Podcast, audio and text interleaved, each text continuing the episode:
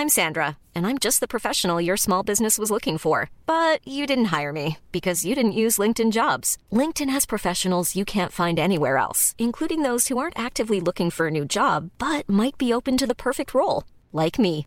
In a given month, over 70% of LinkedIn users don't visit other leading job sites. So if you're not looking on LinkedIn, you'll miss out on great candidates like Sandra. Start hiring professionals like a professional. Post your free job on linkedin.com/people today. Ryan Reynolds here from Mint Mobile. With the price of just about everything going up during inflation, we thought we'd bring our prices down. So to help us, we brought in a reverse auctioneer, which is apparently a thing.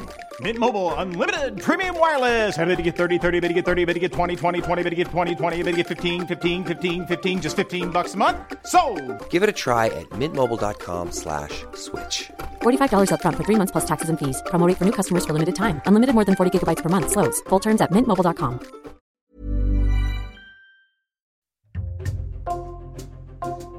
Bonjour, c'est Jules Lavie pour Code Source, le podcast d'actualité du Parisien. Le 23 octobre, l'édition de l'Oise du Parisien a fait le portrait d'un homme de 29 ans devenu aveugle à 14 ans pour une raison inconnue. Teddy Fournier vient de publier un livre intitulé Vers la lumière, dans lequel il décrit ses années de dépression, d'alcool et comment il a ensuite relevé la tête, notamment après la naissance de sa fille, Lily Rose, il y a 5 ans. Teddy Fournier prend le temps de nous raconter son histoire, aujourd'hui dans Code Source, au micro d'Ambre Rosala.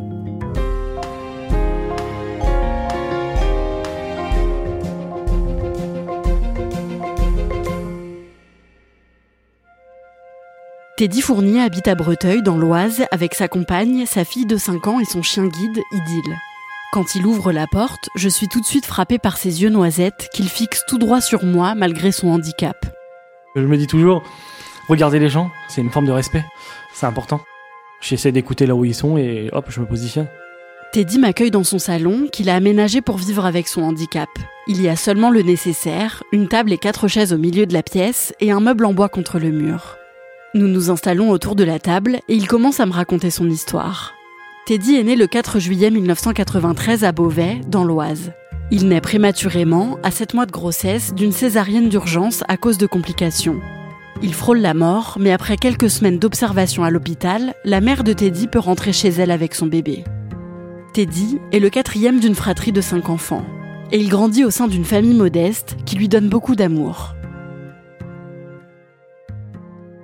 On roulait pas sur l'or, hein. on a vécu des mois des fois difficiles, comme des mois euh, ça va quoi. Mais bon, on avait toujours des chaussures correctes à nos pieds, toujours des bons vêtements. euh. Mon père a toujours travaillé, malgré qu'il a jamais forcément bien su lire ni écrire. Il a toujours fait des, beaux métiers, que ce soit pont funèbre, peintre, maître chien, euh, enfin plein de choses. Et du coup, c'était un peu ça qui me disait que même si demain j'arrivais pas à l'école, je ferais comme mon père, quoi. J'arriverais toujours à- à m'en sortir. Comme ses frères et sœurs, Teddy grandit en allant à l'école catholique de Breteuil. On faisait la prière le matin, la prière le midi, et puis euh, on apprenait des choses sur la foi. euh, J'allais à l'église, par exemple, pendant des événements, la Pâque, euh, la messe de Noël. On faisait ça avec l'école, ou des fois on y allait par nous-mêmes. Mais j'aimais bien. Je me disais, oh, il y a toujours un bon Dieu qui peut nous protéger. Jeune adolescent, Teddy est fan de voitures et il décide que plus tard il deviendra carrossier.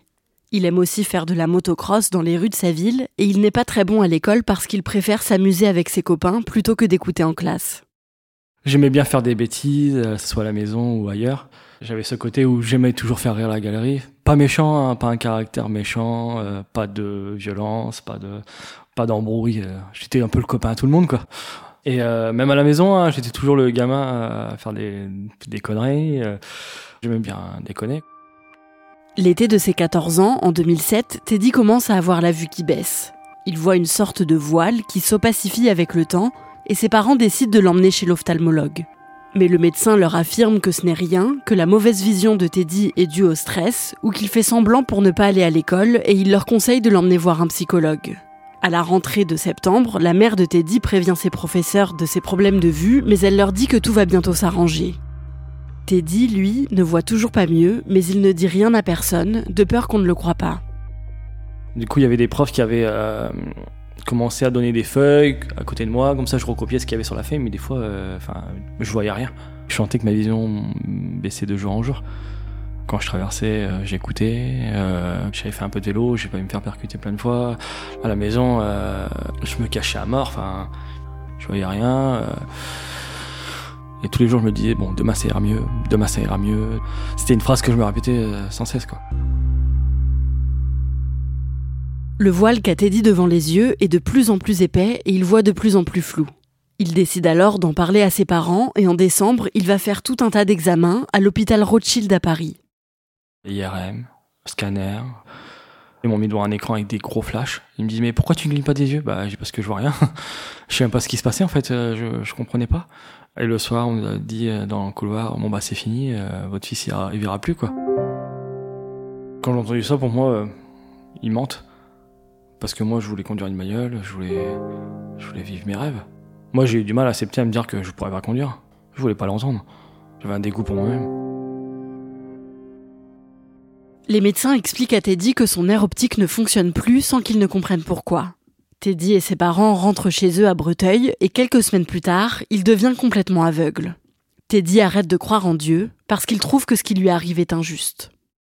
Ma colère s'est multipliée, mon refus, mon dégoût, beaucoup de colère. Euh, avec ma mère, on s'engueulait tout le temps alors qu'elle essayait de m'aider. Mon père, euh, pareil. Je dis tout ce que je pense. J'en ai plus rien à foutre. Je me dis, euh, qu'est-ce que tu veux qui m'arrive de plus? Je pensais au suicide aussi. On pense être incompris, on pense être seul et j'avais plus peur en fait. Ça m'est déjà arrivé des fois me bagarrer, me prendre une volée. Bah, j'avais un petit côté où ça me faisait du bien. Mais après, je voulais pas qu'on me prenne en tant que pitié ou boulet ou, ou autre. L'été suivant, en août 2008, ses parents l'inscrivent dans une colonie de vacances pour malvoyants. Mais ça se passe très mal, car Teddy, qui n'accepte pas du tout son handicap, est très violent avec les autres adolescents.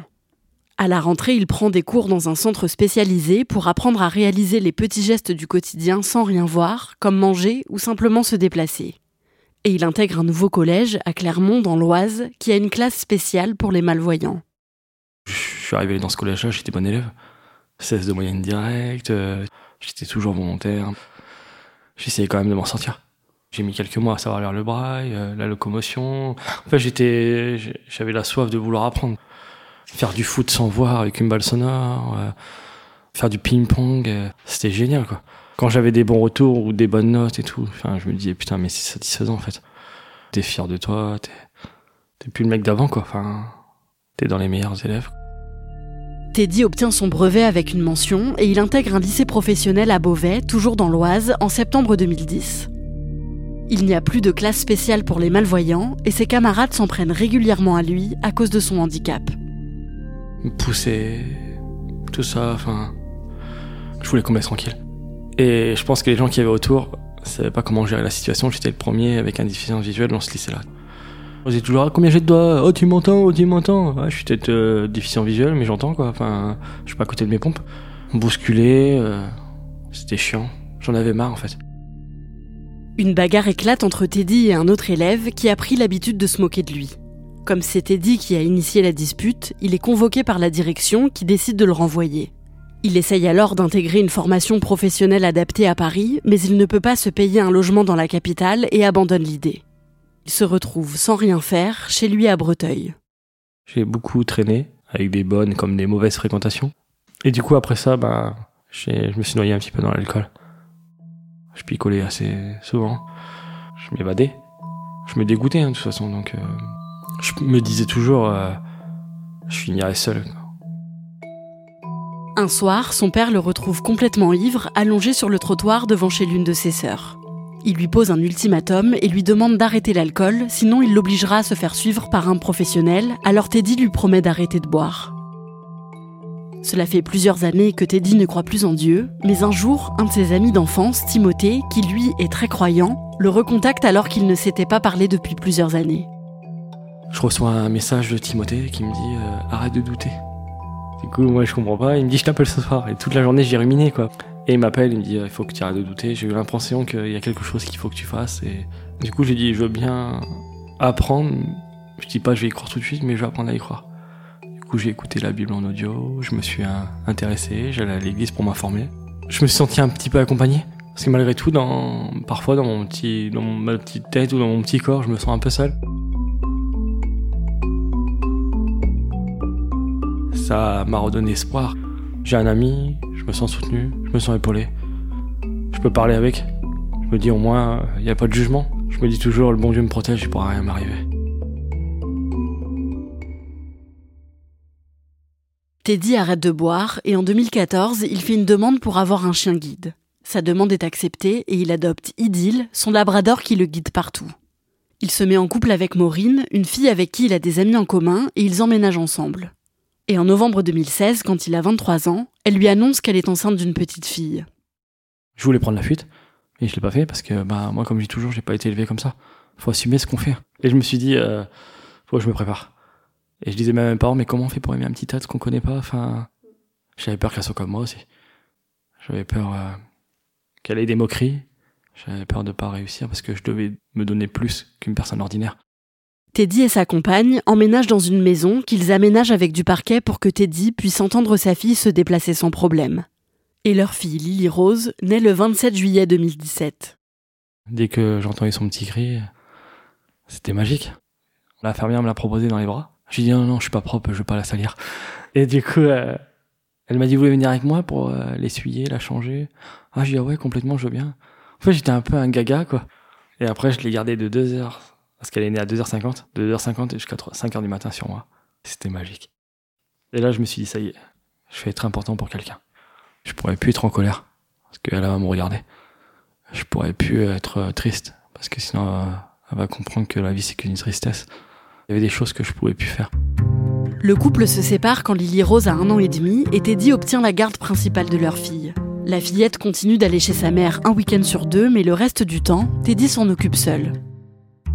Tous les jours, ben, j'allais faire son biberon, ses couches, euh, j'allais voir si elle respirait, gazouiller ensemble, je l'ai appris à marcher, je partais avec son gros sac, avec ses couches, son biberon, je préparais ses dosettes. J'étais réglé comme une horloge, quoi. Pour faciliter son quotidien, Teddy s'achète un téléphone portable qui a une fonction vocale, ce qui lui permet d'écrire des SMS et même d'aller sur Internet. Et en juin 2020, il rencontre une femme, Tracy, sur les réseaux sociaux. Ils parlent beaucoup et s'entendent très bien, mais comme ils ne se sont encore jamais rencontrés en vrai, Teddy a peur de lui dire qu'il est aveugle. Moi, le fils est mort, on verra jamais d'un mec comme moi. Et un soir, je lui dis, oh, il faut que je te dise quelque chose. Je lui dis, si tu veux plus me parler, ou que tu es surprise, ou que tu et déçu, je peux comprendre. Je t'en voudrais pas. Et du coup, euh, elle a dit, bah moi, je t'aime bien comme tu es. Puis voilà quoi. Teddy et Tracy se rencontrent en vrai et ils tombent très amoureux. Elle donne l'idée à Teddy d'écrire un livre, alors il contacte une maison d'édition et une autrice l'aide à écrire son histoire. Le 12 septembre 2022, à 29 ans, Teddy publie Vers la lumière aux éditions transversales. Ce livre agit comme une thérapie et lui permet de mieux accepter son handicap.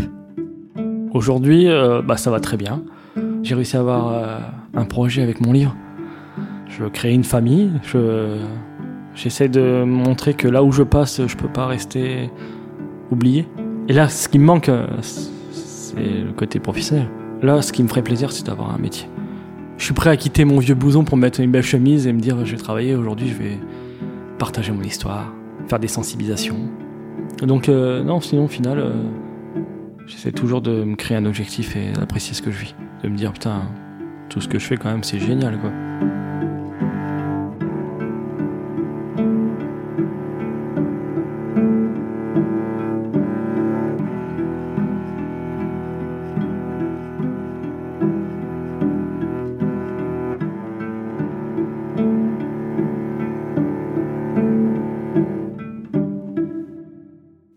L'a entendu dans ton sujet, Teddy aimerait aujourd'hui trouver du travail. Qu'est-ce qu'il aimerait faire?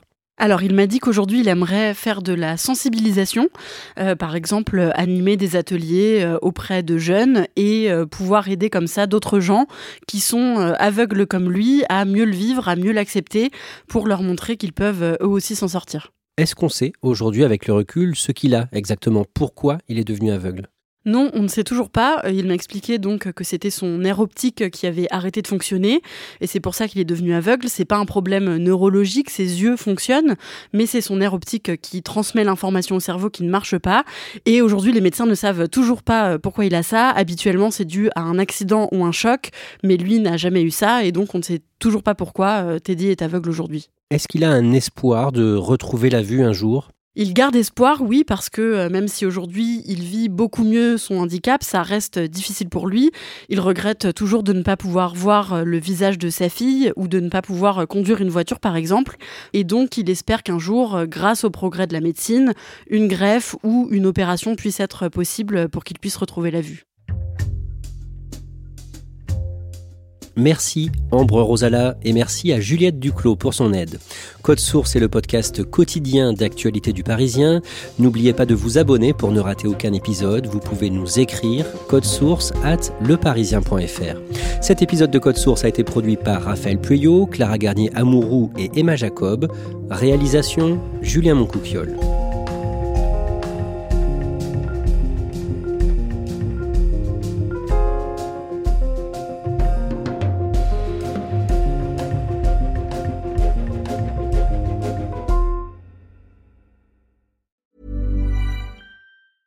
Mom deserves the best, and there's no better place to shop for Mother's Day than Whole Foods Market. They're your destination for unbeatable savings, from premium gifts to show-stopping flowers and irresistible desserts. Start by saving 33% with Prime on all body care and candles. Then get a 15-stem bunch of tulips for just $9.99 each with Prime. Round out Mom's menu with festive rosé, irresistible berry chantilly cake, and more special treats. Come celebrate Mother's Day at Whole Foods Market. When you need mealtime inspiration, it's worth shopping Kroger, where you'll find over 30,000 mouthwatering choices that excite your inner foodie. And no matter what tasty choice you make, you'll enjoy our everyday low prices, plus extra ways to save, like digital coupons worth over $600 each week. You can also save up to $1 off per gallon at the pump with fuel points. More savings and more inspiring flavors make shopping Kroger worth it every time. Kroger, fresh for everyone. Fuel restrictions apply.